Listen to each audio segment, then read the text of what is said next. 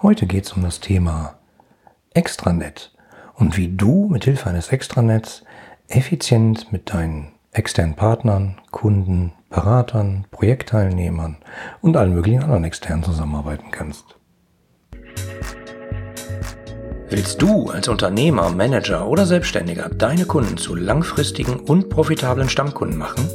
Dann bist du hier im Blickwinkel Kunde Podcast genau richtig. Mein Name ist Oliver Teitschak und ich freue mich, dass du hier bist, um Tipps und Denkanstöße für den Erfolg deines Unternehmens mitzunehmen. Ja, du, schön, dass du heute wieder dabei bist.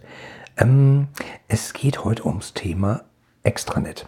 Und ja, da fragt man sich natürlich Extranet, was ist das denn? Ja, das klingt nicht nur so ähnlich wie Intranet, sondern das ist auch eigentlich sehr ähnlich. Wenn du hier schon öfter zuhörst im Blickwinkel Kunde Podcast, hast du schon einige Folgen von mir gehört rund ums Thema Intranet. Und deswegen fange ich da nochmal eben kurz an, das kurz zusammenzufassen. Was ist eigentlich ein Intranet? Naja, eigentlich ist das so eine Art virtueller Ort, an dem man mit den Arbeitskollegen Ideen austauschen, Konzepte erstellen, Dateien austauschen kann. Und das Ganze gepaart dann mit der Möglichkeit, ähm, sich besser kennenzulernen.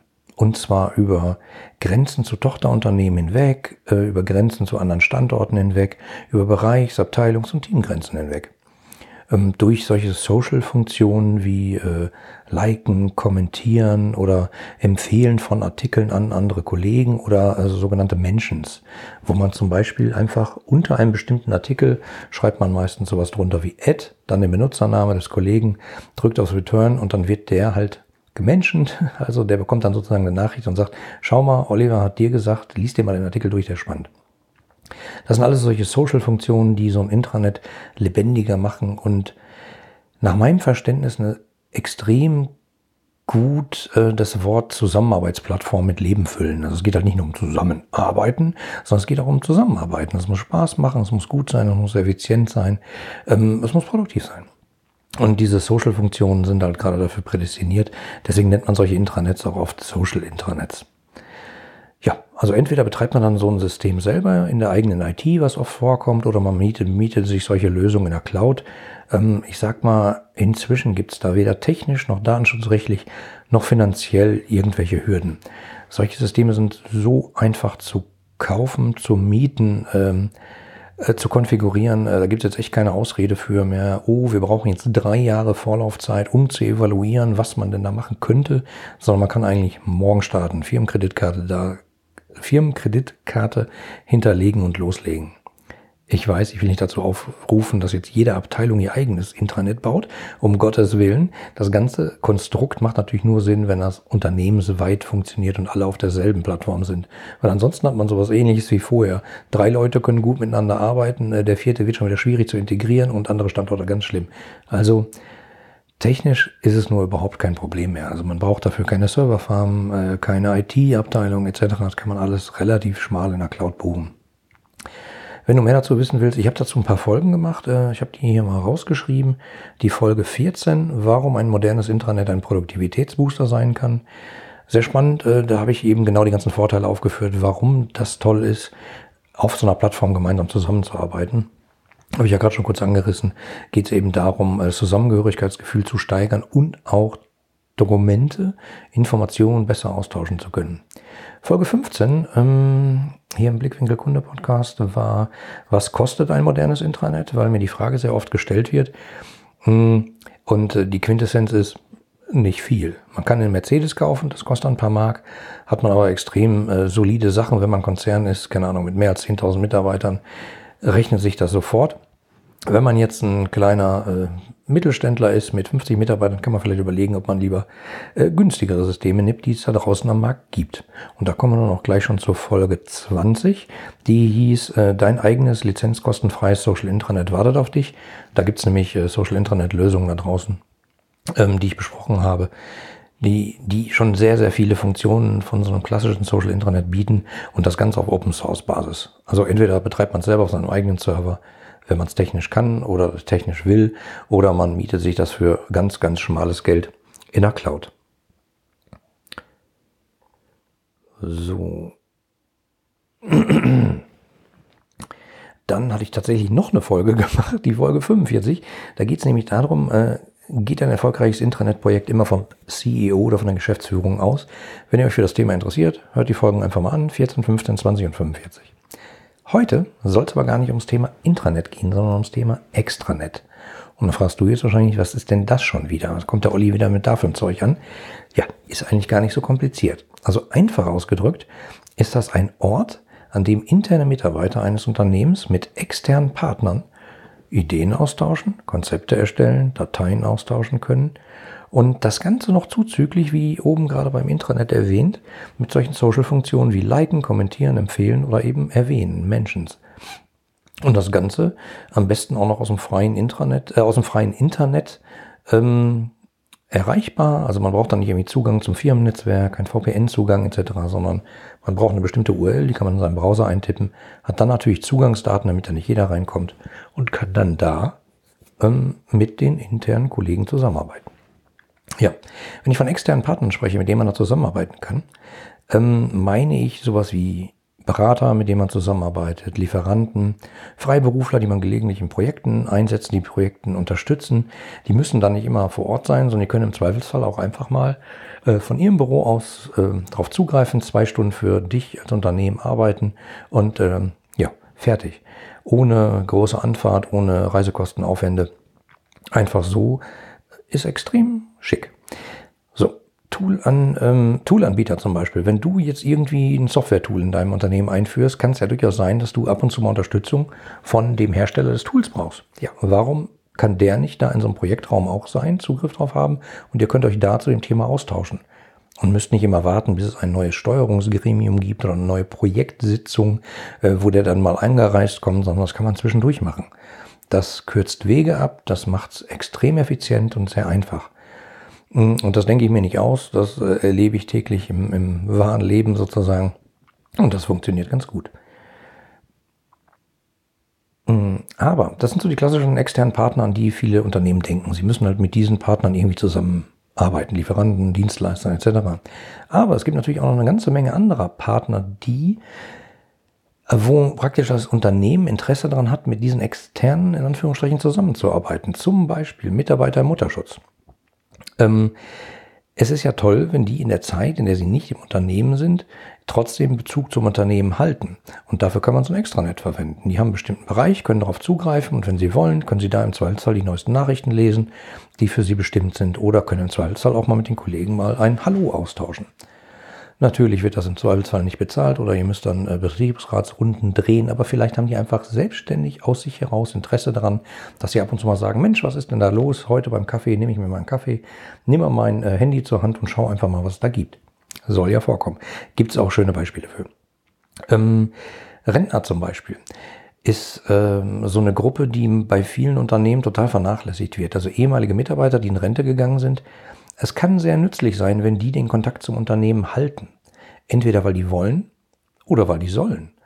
Ähm, weil die wollen, ist natürlich schön, weil man hat eben Bezug, man hat äh, Jahrzehnte bis zu, äh, bis zu 42, äh, mein Highlight, was ich kenne, ähm, 42 Jahre Zugehörigkeit zu einem Unternehmen.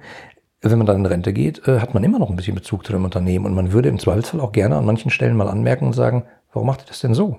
Das haben wir doch äh, 1978 schon probiert, das hat nicht funktioniert oder so. Ähm, weil das Wissen, dass Leute nach Jahrzehnten im Zweifelsfall aus einem Unternehmen mitnehmen, weil sie einfach in Rente gehen, extrem sinnvoll sein kann. Es gibt große Konzerne, die das sehr professionell machen. Ähm, aber da ist halt auch ein Extranet eine ziemlich gute äh, Möglichkeit für. Weiterhin gibt es natürlich Alumnis. Also nicht nur Leute, die ausgeschieden und in Rente gegangen sind, sondern vielleicht auch mal ehemalige Mitarbeiter, die inzwischen woanders arbeiten. Vielleicht nicht unbedingt beim Wettbewerber, muss man schauen, aber vielleicht einfach Alumnis. Wir sind stolz auf alle unsere ehemaligen Mitarbeiter und die haben wir noch in einem Netzwerk hier zusammen. Es gibt da durchaus ein paar Beispiele ähm, größerer Beratungshäuser, die das sehr professionell machen. Sag ich mal, ähm, da beobachtet man dann manchmal aber, wie soll ich sagen, trotz Anstellung in einem anderen Unternehmen manchmal noch eine ähm, überaus starke Bindung zum alten Arbeitgeber, so will ich es mal in Anführungsstrichen formulieren. Ähm, was ich damit meine, könnt ihr der Presse entnehmen. Da gibt es manchmal ähm, sehr komische Bindungen, die noch sehr eng sind, obwohl man eigentlich woanders arbeitet. Aber äh, das sollen die Gerichte klären, das ist nicht mein Problem. Äh, nur sowas kann man ja auch moralisch einwandfrei verwenden und dazu könnte man mal drüber nachdenken. Also, ähm, da ist natürlich die Frage, man hat auf der einen Seite ein Intranet, wo die Mitarbeiter miteinander arbeiten und dann hat man Extranet, wo die Mitarbeiter mit extern zusammenarbeiten. Warum trennt man das denn eigentlich? Naja, und das ist äh, sozusagen etwas traditionell begründet. Denn ähm, es gibt so ein paar Dinge, die müssen echt sichergestellt sein. Also keine internen Informationen dürfen natürlich nach außen dringen. Also wenn da irgendwie jetzt gerade ein geheimes Projekt drin steht, Akquisition unseres größten Wettbewerbers, bla, dann sollte im Zweifelsfall das niemand draußen mitbekommen, weil es natürlich börsenrelevante Effekte hat, etc., etc., etc. und äh, nicht so gut funktioniert. Ähm, Geheimhaltung muss natürlich gewahrt sein. Ähm,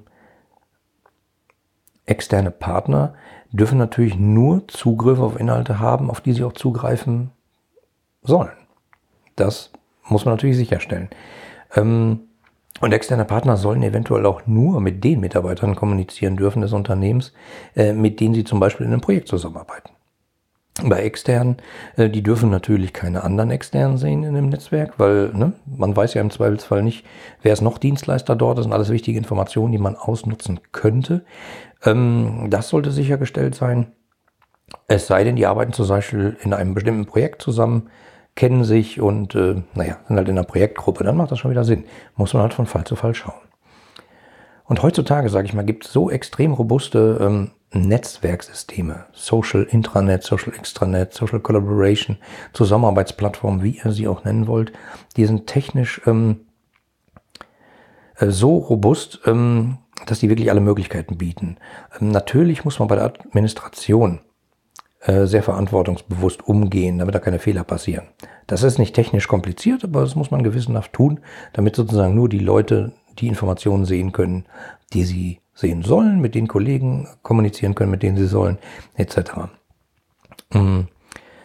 Wobei man natürlich äh, die Grundlage aus dem Social Intranet, ne, so viel wie möglich, so wenig Restriktionen wie nötig, äh, immer berücksichtigen sollte. Aber das muss man halt von Fall zu Fall schauen. Also technisch ist es heutzutage, sage ich einfach mal, nicht mehr notwendig, zwei verschiedene Systeme vorzuhalten, sondern es reicht ein technisches System, auf das prinzipiell alle Mitarbeiter zugreifen können, also die internen und alle externen. Die dann aber nur ähm, auf die Räume, auf die sie eben zugreifen dürfen. Was ja bei den Mitarbeitern auch so ist. Es gibt sicherlich auch Projekträume ähm, für eine Akquisition eines großen Wettbewerbers. Das sieht auch nicht jeder interne Mitarbeiter, sondern nur eben die Projektgruppe. Eigentlich ist es sehr ähnlich. Man hat bestimmte Personen, die zusammenarbeiten sollen. Und da muss man halt sehr genau gucken, wie man das hinkriegt. Und äh, wenn man sich jetzt vorstellt, die sind alle auf demselben System, dann hat das einen unglaublich charmanten Vorteil. Nämlich, die internen Mitarbeiter haben deutlich weniger Hürden zu nutzen. Denn es gibt nur noch ein einziges System, in dem sie arbeiten. Sie haben da ein einziges Suchfeld, in dem sie alle Informationen finden. Die tippen das da ein, ihr Suchphrase, und die Ergebnisse werden ausgeliefert aus allen Räumen, auf die Sie zugreifen können, egal ob Extranet-Bereich oder Intranet-Bereich. Ein einziges Suchfeld. Das heißt, ähm, der Mitarbeiter hat es extrem einfach. Wenn er was sucht, ein Suchfeld, eingeben, fertig. Mm, und im Zweifelsfall spürt man den Wechsel zwischen Extranet und Intranet gar nicht so, weil das alles sehr harmonisch fließt. Mm. Und ähm, das Besondere ist halt, ähm, unabhängig von Intranet oder Extranet, also die Kommunikation mit den externen Partnern wird also unglaublich einfach, weil ähm, man braucht auch weniger Reisen. Also man kann nicht nur sprechen im Zweifelsfall, wenn man sich mal sieht und dann muss man mal einen Termin ausmachen, dann kommen die alle zusammen zu einem Projekt, sondern man kann das eben auch in der virtuellen Welt machen. Weniger Reisekosten, ähm, nicht so viele Präsenzmeetings sind nötig. Man kann viel weniger Dateien versenden, wenn man es geschickt nutzt. Und äh, man muss auch keine im Zweifelsfall geschäftskritischen Dokumente, Anhänge, Excel-Dateien, PowerPoints einfach per E-Mail verschicken, weil da die Wege, die sozusagen E-Mails manchmal gehen, sind datenschutzrechtlich äh, bestimmt ein bisschen bedenklich. Sinnvoller ist, man hat eine Plattform, die man kontrollieren kann. Also das Ganze dient eben der besseren Zusammenarbeit zwischen intern und extern.